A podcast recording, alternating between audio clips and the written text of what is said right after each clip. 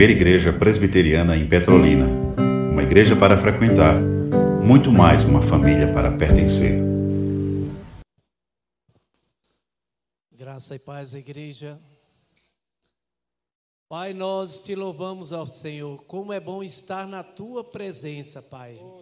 Nós sentimos, ó Pai, que a tua palavra cantada, Pai, tem sido uma oração verdadeira a ti, Pai. Nós te louvamos por isso, Pai. Nós te louvamos ao Senhor porque sabemos que tu trouxeste todos aqueles aqui para ouvir a tua palavra. Amém. Nós sabemos ao Senhor que todos aqueles que vieram aqui foi tu que tocaste no coração para que eles chegassem aqui. Sim, Pai, independente de qual religião seja, Senhor, de qual igreja pertençam, mas hoje eles foram chamados para ouvir a tua palavra aqui nesta noite. Amém. E nós cremos, ó Senhor, que nós vemos, nós estamos buscando a santidade em Ti, Senhor. Nós buscamos, ó Senhor, nos alegramos com aqueles que estão confessando os seus pecados a Ti, se rendendo aos Teus pés, ó Senhor. Nós te louvamos, ó Pai, porque neste momento a tua palavra será trazida através do canal de bênçãos que é teu servo Ronilson. E que a tua palavra, Pai, que vai estar falando do teu filho Jesus, ó Pai, somente nele, Senhor. Nós cremos, Senhor, que o teu Santo Espírito fará, Senhor, transformação na vida de todos e provocará também santificação. Nós cremos em tudo isso, Pai. Pedimos e agradecemos em nome de Jesus. Amém. Amém, amém, amém. O Supremo Pastor da Igreja convida os cordeirinhos, as crianças, para também ouvirem o Evangelho. Pedro, tu me amas? Assim ele disse: Tu sabes que eu te amo. Apacenta os meus cordeiros. Cheguem, crianças, se aproximem, as cooperadoras no Evangelho desta noite. Virgínia, isso? Virgínia, serva do Senhor.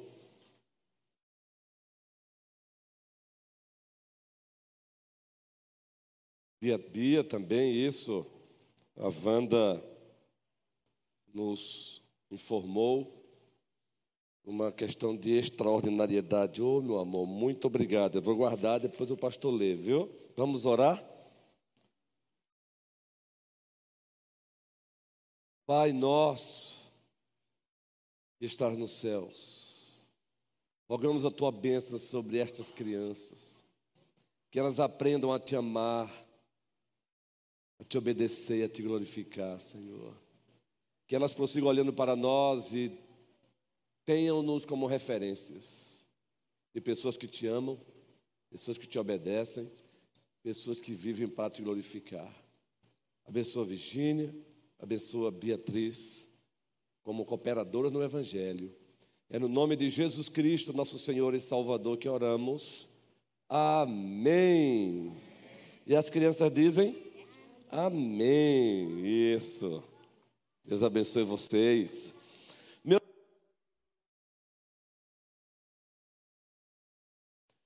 Na carta de Deus aos Hebreus, o capítulo 10, Poderíamos ler aqui novamente o livro dos Atos dos Apóstolos, capítulo 20, versículo 7. Mas, propositadamente, estamos iniciando cada sermão lendo outros versículos que cooperam e corroboram e corroboram com a série e com os subpontos da série. A série continua, a série continua. O culto pactual, congregacional e público no dia do Senhor é a coroa da adoração dos outros seis dias. A adoração dos outros seis dias é o que nós chamamos de CCV, o culto do cotidiano da vida.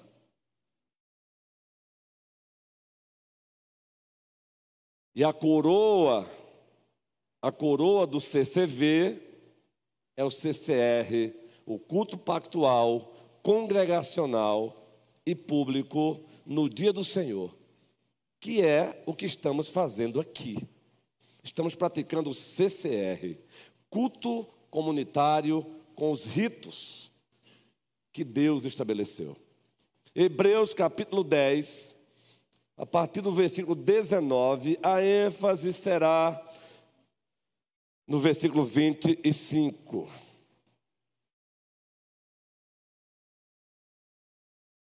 A ênfase será no versículo 25, Hebreus capítulo 10, versículo 19. Eu lerei na Nova Almeida atualizada, mas não se preocupem, caso vocês estejam lendo em outra versão, o sentido da palavra de Deus é o mesmo.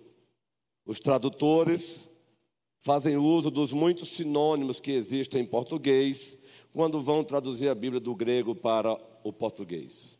Vamos ler juntos? Aliás, está com a Bíblia aberta, não é? Estamos com um problema técnico aqui, então sua Bíblia permaneça aberta.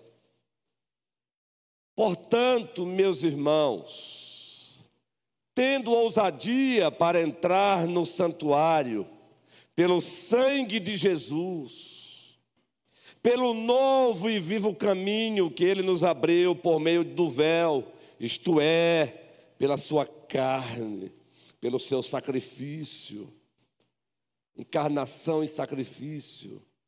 E tendo um grande sacerdote sobre a casa de Deus, sacerdote, esse é Jesus Cristo. Aproximemo-nos com um coração sincero e em plena certeza de fé, tendo o coração purificado de má consciência e o corpo lavado com água pura. Guardemos firmes a confissão da esperança, sem vacilar, pois quem fez a promessa é fiel, diácono Júnior precioso. Agora, o 24: cuidemos também de nos animar uns aos outros no amor e na prática de boas obras. ênfase, Tiago. 25. Não deixemos de nos congregar, como é costume de alguns. Pelo contrário, façamos admoestações. Sim, ainda mais agora que vocês veem que o dia se aproxima. A primeira parte do versículo 19: Não deixemos de nos congregar, como é costume de alguns. O último sermão que pregamos sobre essa série, e daremos continuidade doravante, trabalhamos a necessidade, ou iniciamos, melhor dizendo, a necessidade do culto pactual, comunitário e público, como a coroa da adoração dos outros seis dias e perguntamos à igreja: é necessário? E afirmamos aqui que sim, biblicamente. É necessário porque o culto pactual, comunitário e público, ele foi instituído e ordenado pelo triuno e majestoso Deus.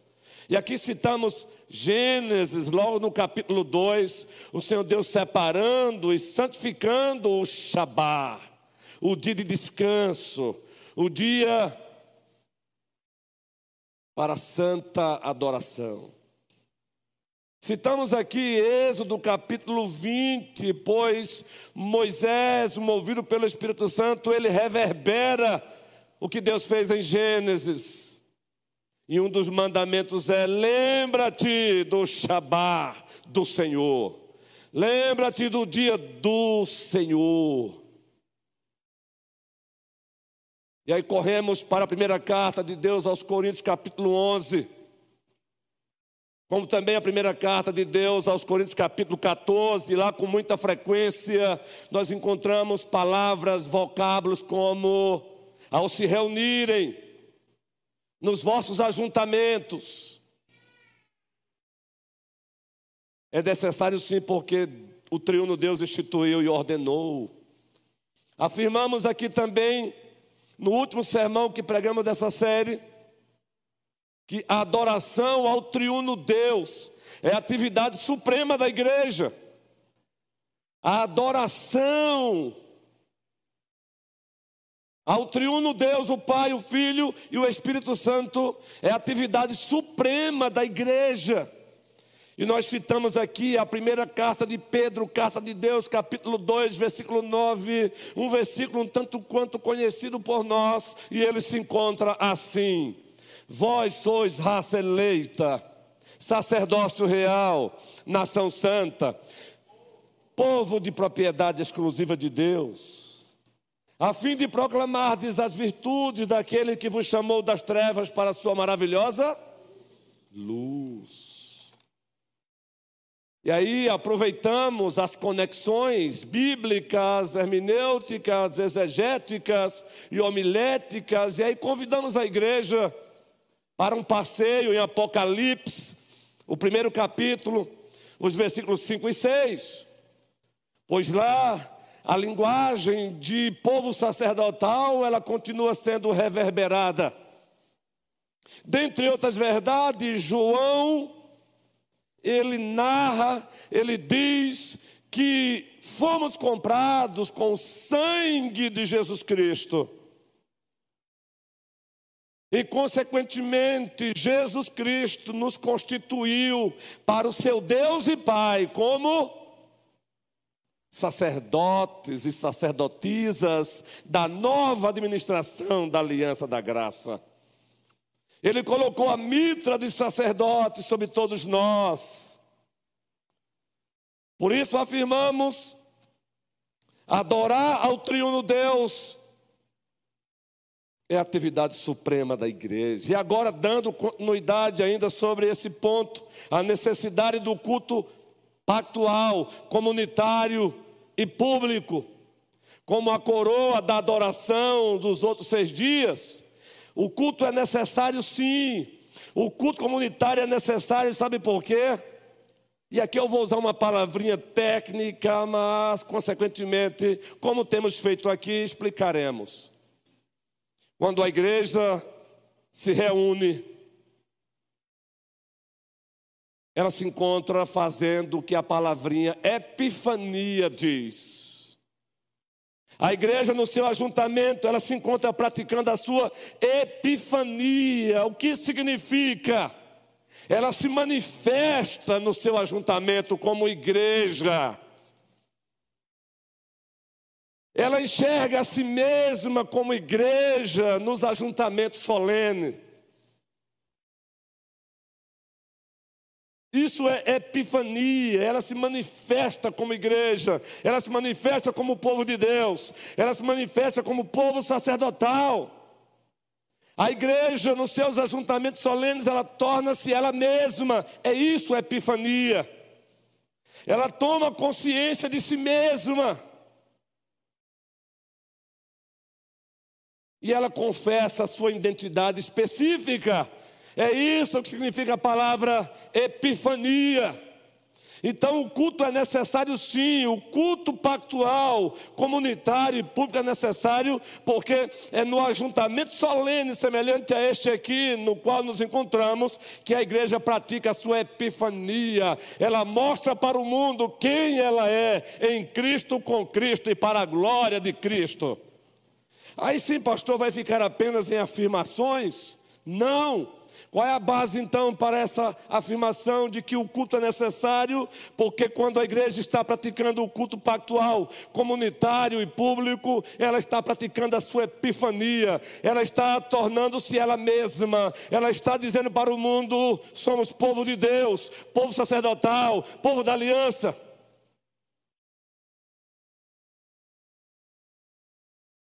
Abra sua Bíblia na segunda segundo livro de Deus, segundo livro dos reis, ou melhor, das crônicas de Israel.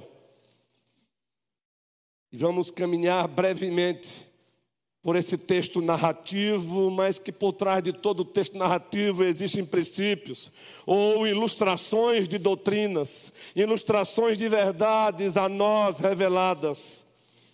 A segunda carta, ou melhor, o segundo livro das crônicas de Israel Palavra de Deus, capítulo 29, povo do Senhor. Lerei apenas alguns versículos desse texto narrativo. Prestem bem atenção nesse texto. É um texto que narra a liderança de um dos reis de Judá, que agora acabou de suceder o seu pai que havia morrido. O rei é Ezequias. E observe como o texto continua. Eu quero, eu prefiro ler aqui na Bíblia impressa, porque eu fiz aqui algumas observações, algumas notas, e eu quero que vocês acompanhem aí, por favor, em o nome de Jesus Cristo. Observe bem. Tinha Ezequias 25 anos de idade quando começou a reinar, e reinou 29 anos em Jerusalém. Observe aí. Agora observem o versículo 2, adiantemos. Fez ele o que era reto perante o segundo tudo quando fizera Davi seu pai. Espera aí, pastor, mas Davi era o pai biológico de Ezequias? Não. Lembrem-se que na, na série Cultura da Honra, dissemos que a palavra pai no Antigo Testamento se aplicava a todas as autoridades, a partir dos pais biológicos. Então, Davi, aqui também é apresentado como pai de Ezequias, no sentido de ele foi uma referência para o rei é, Ezequias fez o que era reto perante o Senhor, segundo tudo quanto fizera Davi seu pai. E aí o narrador, ele vai narrar o que foi isso que ele fez de reto e que ele teve como referência Davi. Pois bem, queridos, isso é fenomenal. Ele restaurou o que precisava restaurar o culto pactual, o culto comunitário, o culto público do povo de Deus, da antiga administração da Aliança da Graça, havia cessado. Acreditem nisso, vocês acreditam nisso? Que por um período, em virtude de lideranças fracas, em virtude de lideranças narcisistas que voltam seus olhos para os seus umbigos e viram as costas para Deus. O culto, vou repetir, o culto pactual, o culto comunitário, o culto público não estava acontecendo ali naquele momento. Vejam agora o versículo 3, o que é que esse rei manda fazer. Rei que no Antigo Testamento também era descrito por Deus como pastores de Israel, líderes no primeiro ano do seu reinado, no primeiro mês, o que foi que ele fez? Abriu as portas da casa do Senhor e as reparou. Começa por aí. É isso que a Bíblia diz que ele fez, o que era reto diante do Senhor, como havia feito o seu pai Davi, como referência. Mas eu não vou ler o texto narrativo todo. Adiantemos um pouquinho agora. Vejam bem. Por que, que ele precisou fazer isso?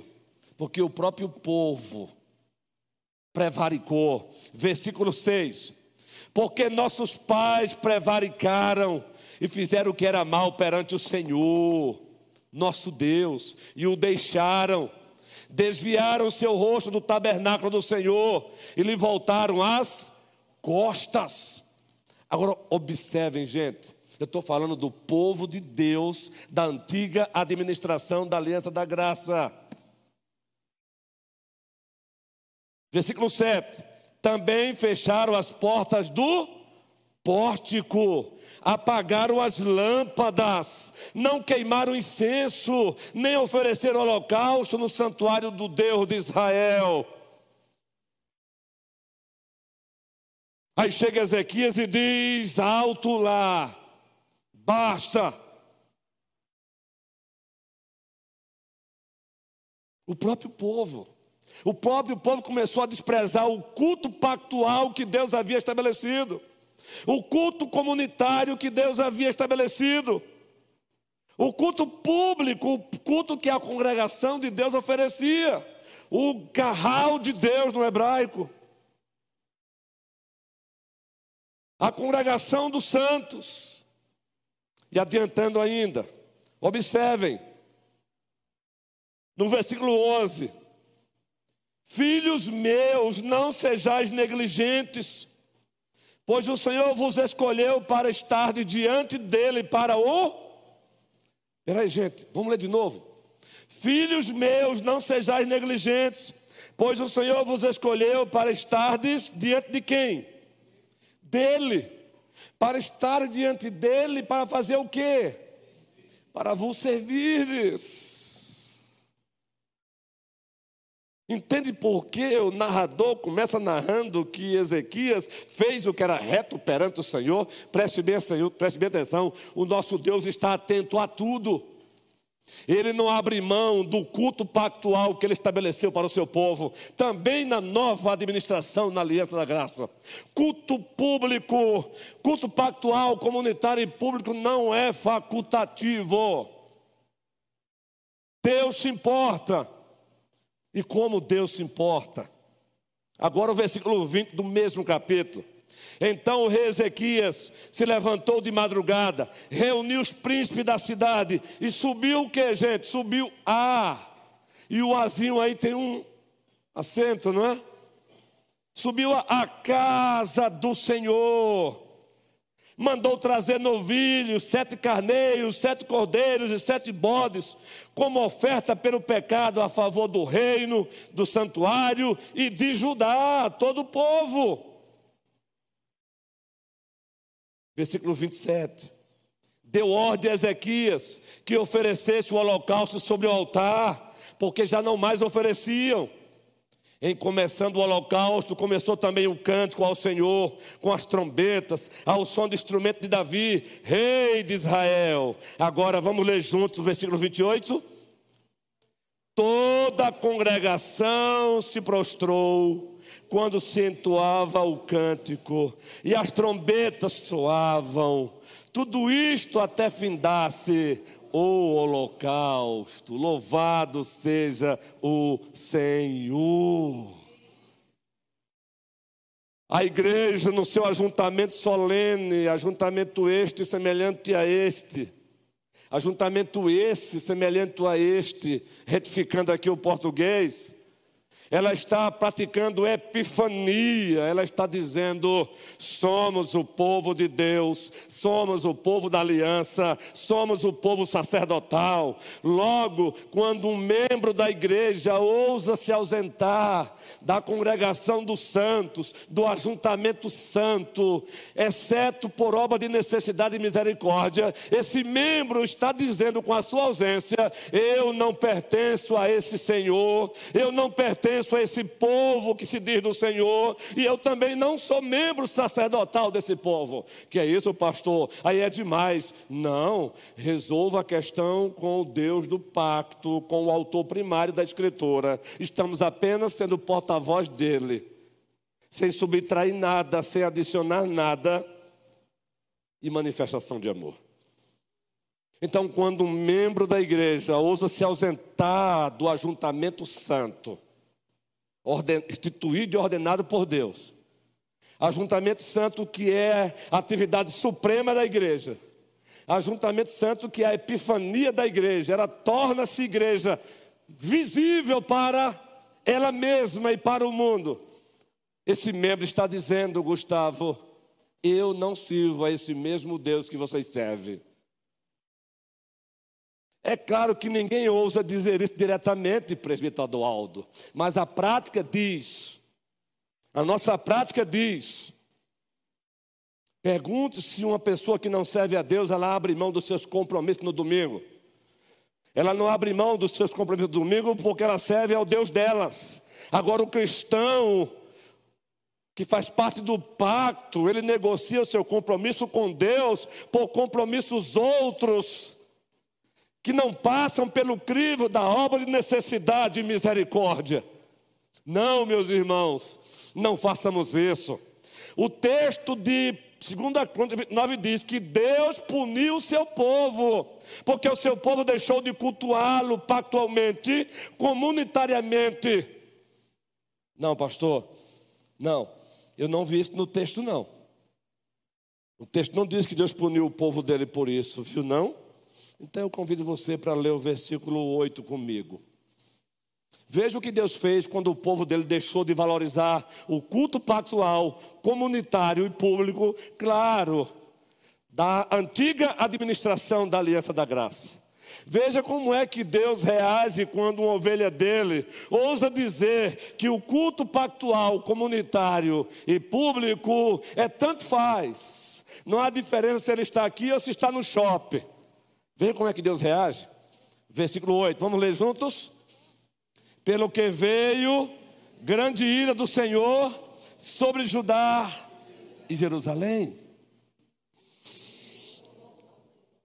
E os entregou ao terror, ao espanto e aos assobios, como vós o estáis vendo com os próprios olhos. Deus disciplinou extraordinariamente o seu povo pelo simples fato, e aqui estamos chamando de simples fato, de que o povo negligenciou o culto pactual que ele havia estabelecido. Porque o povo negligenciou o culto congregacional. Então, o culto pactual, comunitário e público é necessário sim, porque é a epifania da igreja. Vocês entenderam agora porque foi lido Hebreus, o capítulo 10, do versículo 19, muito especialmente até o 25? Queridos, Hebreus, do primeiro capítulo até o capítulo 10, versículo 18, você tem teologia, doutrina. Do capítulo 10, versículo 19, capítulo 13, até outro versículo, você tem a aplicação dessa teologia. E é o que o autor da carta aos Hebreus ele faz movido pelo Espírito Santo. Ele começa dizendo no versículo 19 o que? Hebreus capítulo 10, versículo 19. Hebreus 10, 19. Vejam aí, meus amados irmãos e irmãs em Cristo 19. Hebreus capítulo 10, versículo 19. Povo sacerdotal de Deus. Vejam como o autor começa essa perícope, esse trecho da palavra de Deus. Bíblia aberta, justamente. Vamos lá. Vamos lá aí, olha. Tendo, pois, irmãos, intrepidez para entrar no Santo dos Santos pelo sangue de Cristo. O autor começa dizendo: gente, vocês entenderam o que eu disse do capítulo 1 até o capítulo 10, versículo 18? Se vocês entenderam, então entendam. Tenham intrepidez para entrar no Santo do Santo pelo sangue de Jesus. Vocês têm acesso contínuo, isso pelo sangue de Jesus Cristo. E isso em virtude da obra perfeita que Cristo realizou. Então, Entrem no Santo do Santo com intrepidez, com ousadia, com confiança. Entrar no Santo do Santo Celestial é ato de culto, seja ele no CCV, seja ele no CCR, semelhante a este. Agora observe o versículo 20: pelo novo e vivo caminho que ele nos consagrou pelo véu, isto é, pela sua carne, ou seja, quando Cristo Jesus se entrega como Cordeiro de Deus para tirar o pecado do mundo, o véu que separava o santo do santo,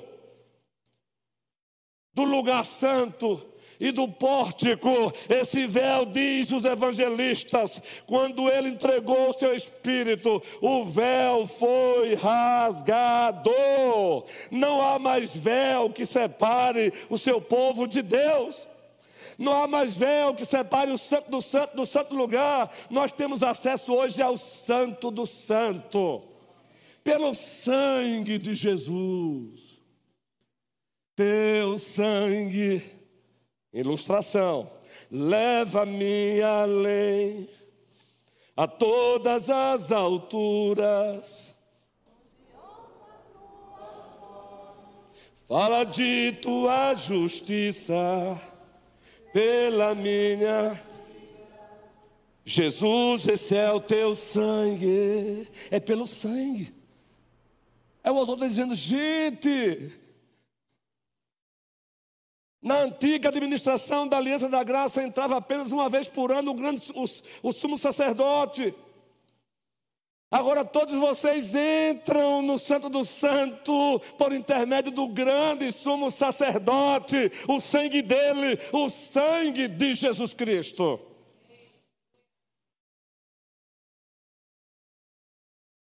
Versículo 22. Por esta razão, aproximemo-nos com sincero coração, em plena certeza de fé. Sem fé é impossível agradar a Deus. Tendo o coração purificado de má consciência e lavado o corpo com água pura, o batismo, o sinal e o selo da nova aliança é um sinal externo de uma obra que aconteceu internamente em nós. 23, guardemos firme a confissão da esperança, sem vacilar, pois quem fez a promessa é fiel. Número 23, 19, Deus não é homem para que emita, nem filho do homem para que se arrependa.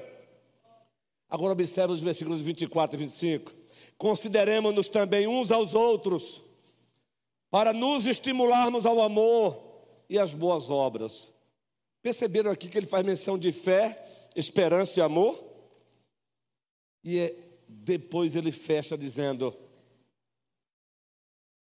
Não deixemos-nos de congregar. É um desperdício criminoso quando você deixa de congregar. É o que o autor está dizendo. Quando você deixa de congregar, você está dizendo que a obra que ele realizou e nada para você é nada. Quando você deixa de congregar, você está dizendo para Jesus que o Eli, o Eli, o Lamar, Sabactane, ele bebendo o cálice da ira de Deus no teu lugar, e nada é nada. Quando você deixa de congregar, você está dizendo que tanto faz, eu não estou nem aí porque ele fez. Quando você deixa de congregar, você está dizendo, e daí? Você está dizendo para ele, e daí? Você se entregou porque eu quis, eu não pedi.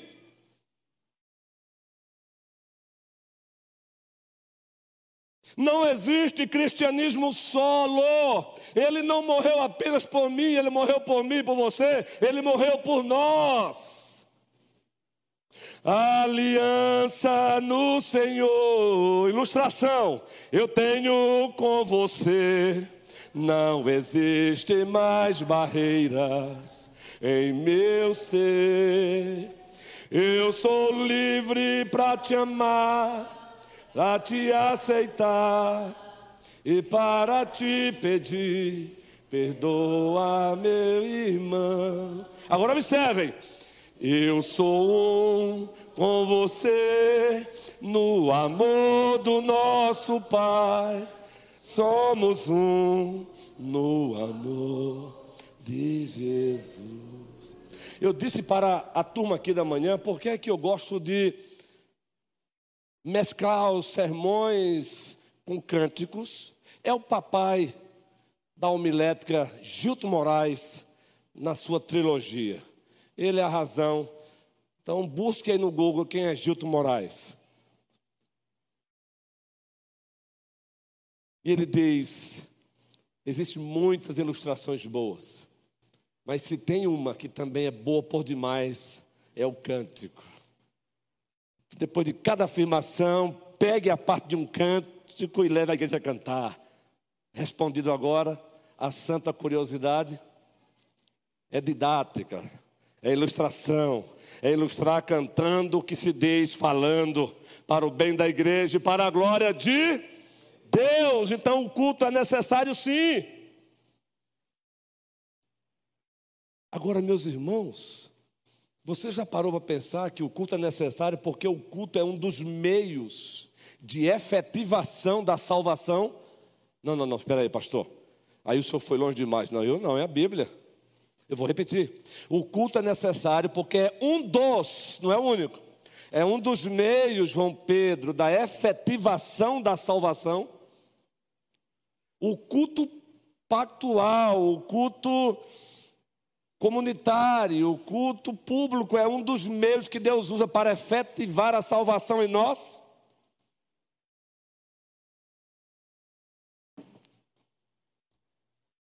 Para quem já é crente, é um dos meios que ele usa para santificar.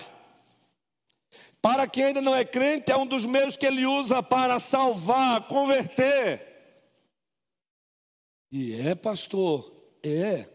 Apenas um texto, pastor. Ora, vocês conhecem Bíblia. O grande sumo sacerdote nos deixou várias orações como modelo Vitória César Albuquerque. E Alessandro, um dos pedidos que ele fez na oração de João 17 é este: santifica-os na, e a tua palavra é a. Então, o elemento pregação de Deus, Vox Dei, é Deus santificando você, é Deus transformando você na imagem e semelhança de Cristo. Então, quando você se ausenta da santa congregação, você, exceto por razões de necessidade e misericórdia, Felipe, você está dizendo para ele: Eu não preciso dessa tal tua santificação. É apenas ilustrativo, Felipe querido. Mas não é brincadeira, não. Você está dizendo para ele: Eu não quero ser santificado pelo Senhor, e ponto.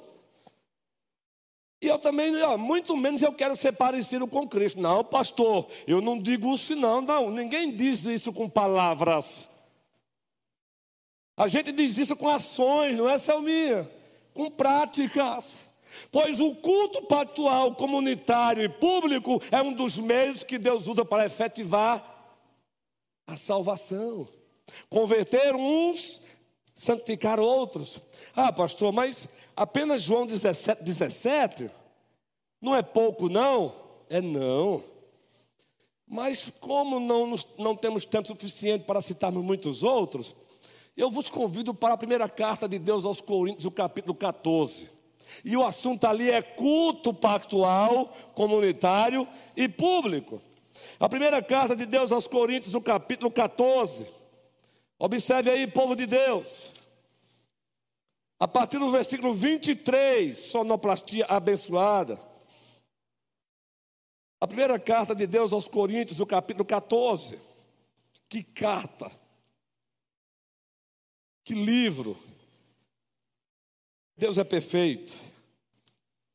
Capítulo 14, versículo 23.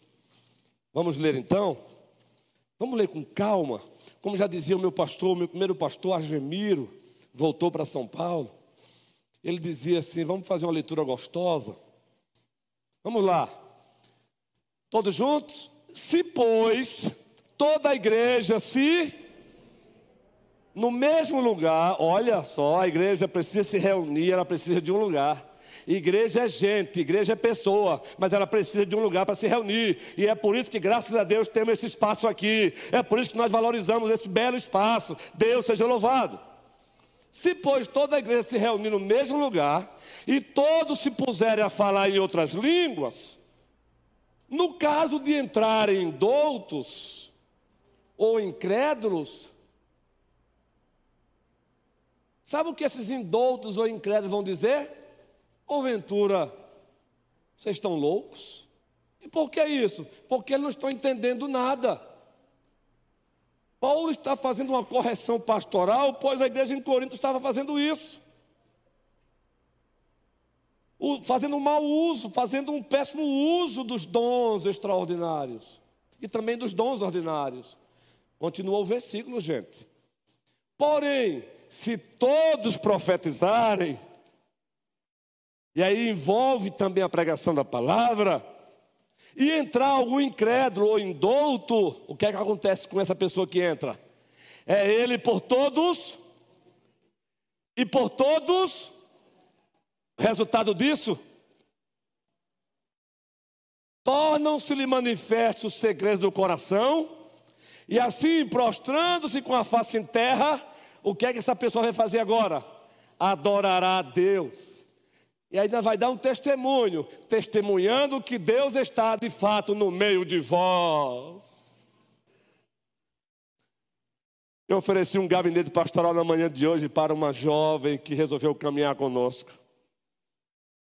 E ela disse: Eu resolvi ficar aqui, pastor. Eu não sei explicar, só sei de uma coisa. Eu senti algo diferente no meu coração. Ela falou isso com lágrimas nos olhos. Eu senti algo diferente no meu coração. Eu não sei explicar. Eu disse: Eu sei. É a presença dEle, Jesus Cristo. Há um clima todo diferente que aquece, mexe o coração da gente. Carlinho Félix, aqui é só para quem é velho. É como um sonho, é como um sonho.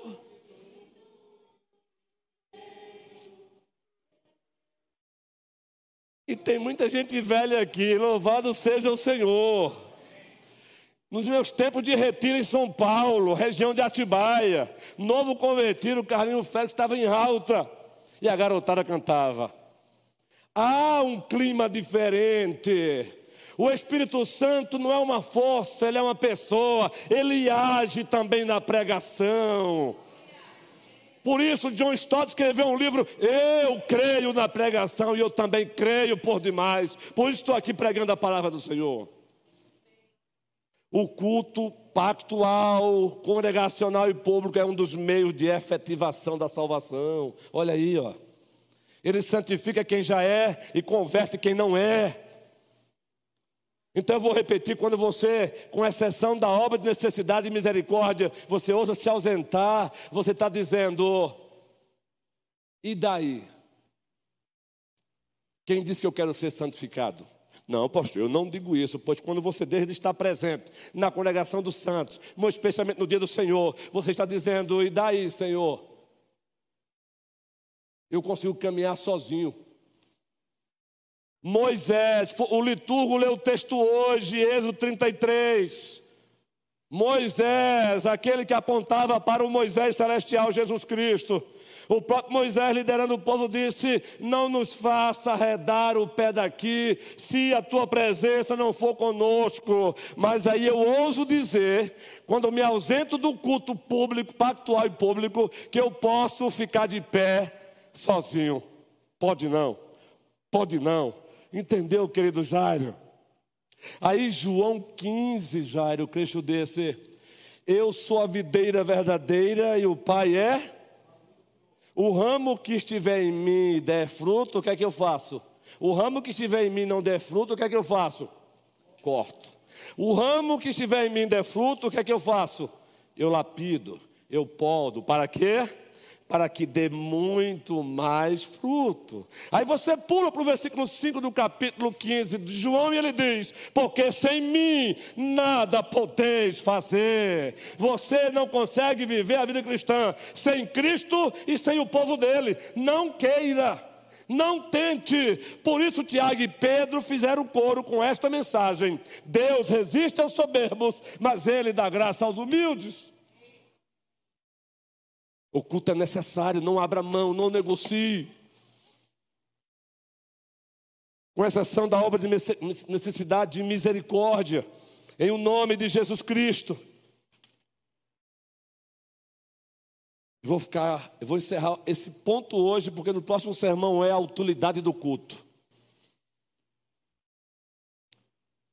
O culto é necessário, sabe por quê? Quando a igreja também está no culto pactual, comunitário e público, sabe o que ela está relembrando para ela mesma e dizendo para o mundo? Já ouviram falar essa linguagemzinha? Quem está visitando a gente aqui, já ouviu falar aquela linguagemzinha, escatologia? É a doutrina das últimas coisas. A doutrina da realização das promessas de Deus. É isso.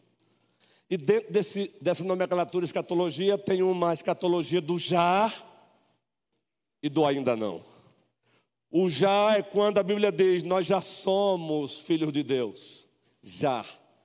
Mas a Bíblia diz: Mas ainda não somos os filhos de Deus perfeitos que um dia vamos ser. Entenderam agora?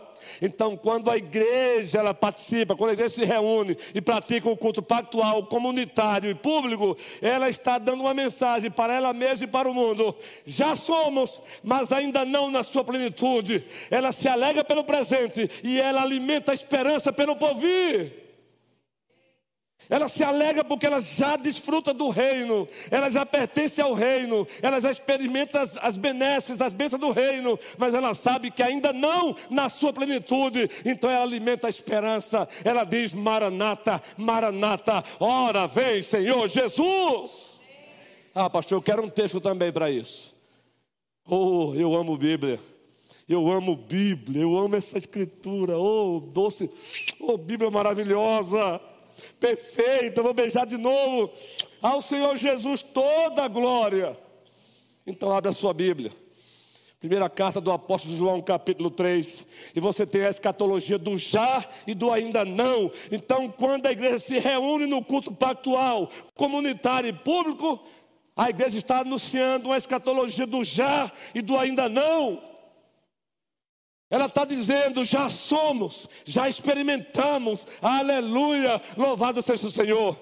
Mas ao mesmo tempo ela está dizendo, Auri, mas ainda não chegamos lá, estamos caminhando, mas nós vamos chegar, Felipe.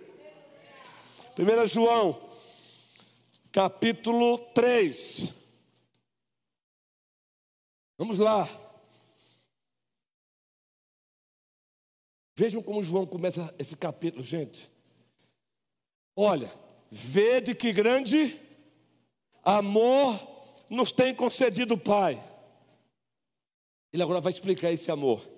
A ponto de sermos chamados, e de fato, preste bem atenção na leitura, e de fato somos, ou seja, já somos filhos de Deus.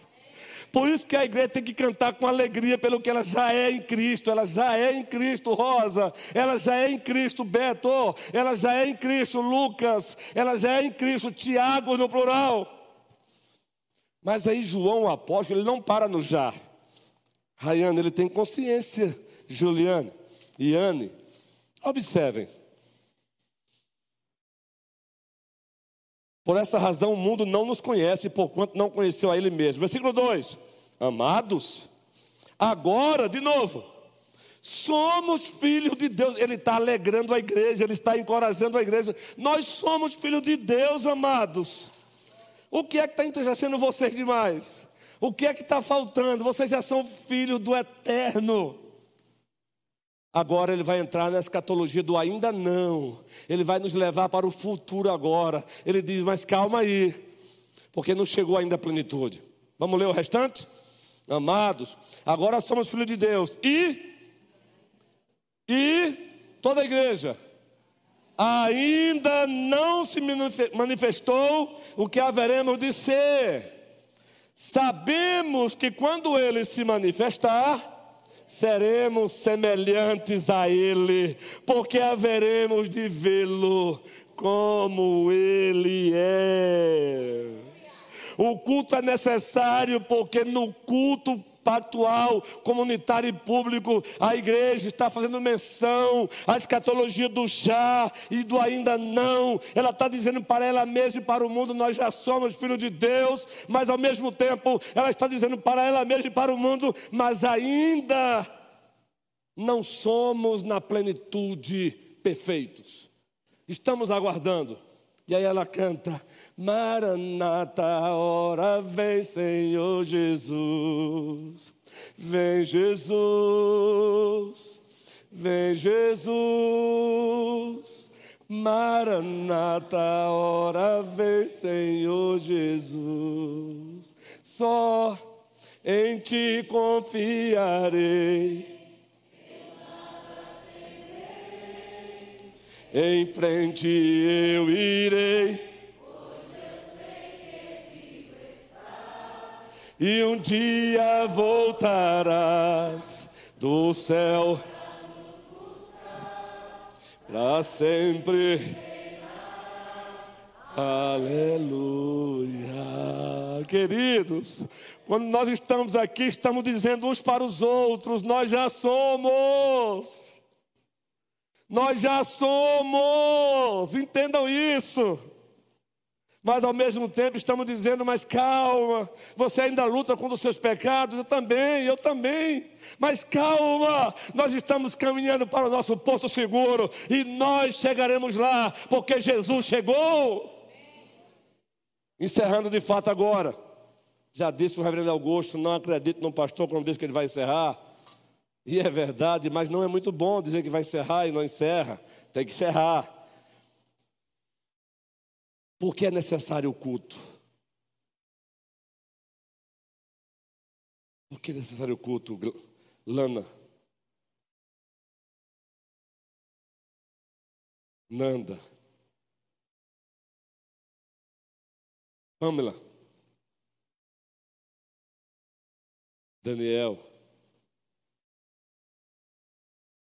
Já é diácono no sentido amplo já da coisa. Já faz o trabalho aí de integração fenomenal. Porque no culto pactual, Gustavo, Davi, Gustavo, João Pedro, no culto comunitário, Sônia, e público, quando estamos aqui, e aqui estamos, nós estamos no que os teólogos chamam de a antessala, a antessala do novo céus e da nova terra se parece com o ponto anterior, não é? Só vai um pouco além. Quando a igreja está reunida no culto pactual, comunitário e público, ela está na antessala do novo céus e da nova terra. Por isso, quando ministramos a ceia do Senhor, primeira carta aos Coríntios, capítulo 11, apenas o versículo 26. Observe que temos aí o apóstolo nos convidando para uma olhada pelo retrovisor. Depois, uma olhada pelo para-brisa. Ou melhor, um olhar para o lado direito e esquerdo, depois um olhar para o para-brisa, para frente. Um olhar para o passado, um olhar para o presente, um olhar para o porvir. Primeira carta aos Coríntios, capítulo 11, versículo 26. Vamos ler juntos? Porque todas as vezes, isso é culto, viu? Que comeres este pão e beberes este cálice, o que é que acontece?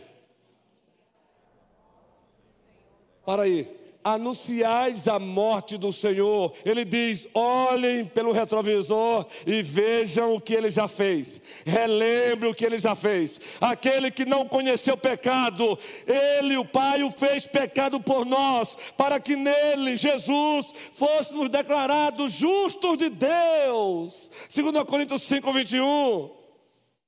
Olhe para o que ele já fez. Olhe para a redenção consumada. Mas o texto diz o quê? Aquele que não conheceu o pecado. Aliás, 1 Coríntios 11, perdão, já li esse texto agora, 1 Coríntios 11, 26 novamente. Porque todas as vezes que comerdes este, porque todas as vezes que comerdes este pão, ele convida a olhar para o presente. Anunciais a morte do Senhor. O presente é missão, é a igreja em missão, é a igreja usufruindo já. De olho nu ainda não, é a igreja proclamando o Evangelho, missão centrífuga, é a igreja saindo e indo para anunciar o Evangelho, anunciar a morte do Senhor com todas as suas implicações, é a igreja praticando a missão centrípeta. Ela atrai pelo bom testemunho. É ela sendo sal. É ela sendo luz. Olha só, Ed, sermão do monte. O próprio Senhor disse: Vós sois o sal da terra. Se o sal se torna insípido, para nada mais presta, a não ser para ser jogado ao chão e ser pisado pelos homens. Mas ele não para aí, João, Juan. Vós sois a luz do mundo. Não se esconde uma cidade edificada sobre o um monte, nem se acende uma vela e coloca debaixo do velador, mas sobre para alumiar os que estão na casa.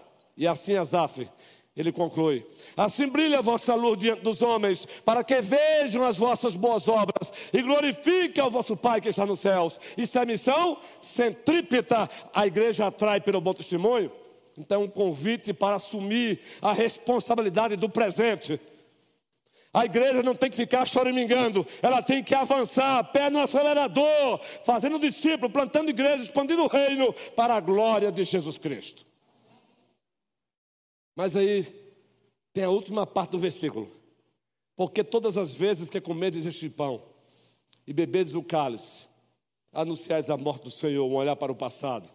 Anunciais a morte do Senhor, um olhar para o presente. Até que ele Paulo diz: olhe para o futuro. Sempre que comerem do pão, beberem do cálice, lembre-se, ele virá. Ele virá. Ele virá. O reverendo Ilaquitan citou esse texto aqui, João 14, há oito dias, lembram? Não se turbe o vosso coração, credes em Deus, credes também em mim, na casa do meu pai há muitas moradas. Se não fosse assim, eu vos teria dito: vou preparar-vos lugar. E quando eu for e preparar-vos lugar, eu voltarei para onde eu estiver. Estejais vós também, a Jesus Cristo toda a glória até que ele venha. Então, quando a igreja está reunida no culto pactual comunitário, e público, ela está na antessala do novo céu e da nova terra. Segunda Pedro capítulo 3, versículo 13, Pedro admoestando a igreja, dando direção à igreja, encorajando a igreja, ele diz: "Não dê ouvido aos escarnecedores. Não se distraiam com os zombadores. São filhos da perdição. Não, se concentrem nas promessas de Deus para vocês. E qual é a promessa que ele vai lá trazer à tona? Nós esperamos os novos céus e a nova terra onde habita justiça. O culto é necessário, sim. Por tudo isso e muito mais, e no próximo sermão, a utilidade do culto e o seu conteúdo. Só vamos terminar essa série em dezembro, se o dono da vida da igreja quiser. E aí, janeiro, Filipenses, às quintas-feiras, Atos, e o pé no acelerador.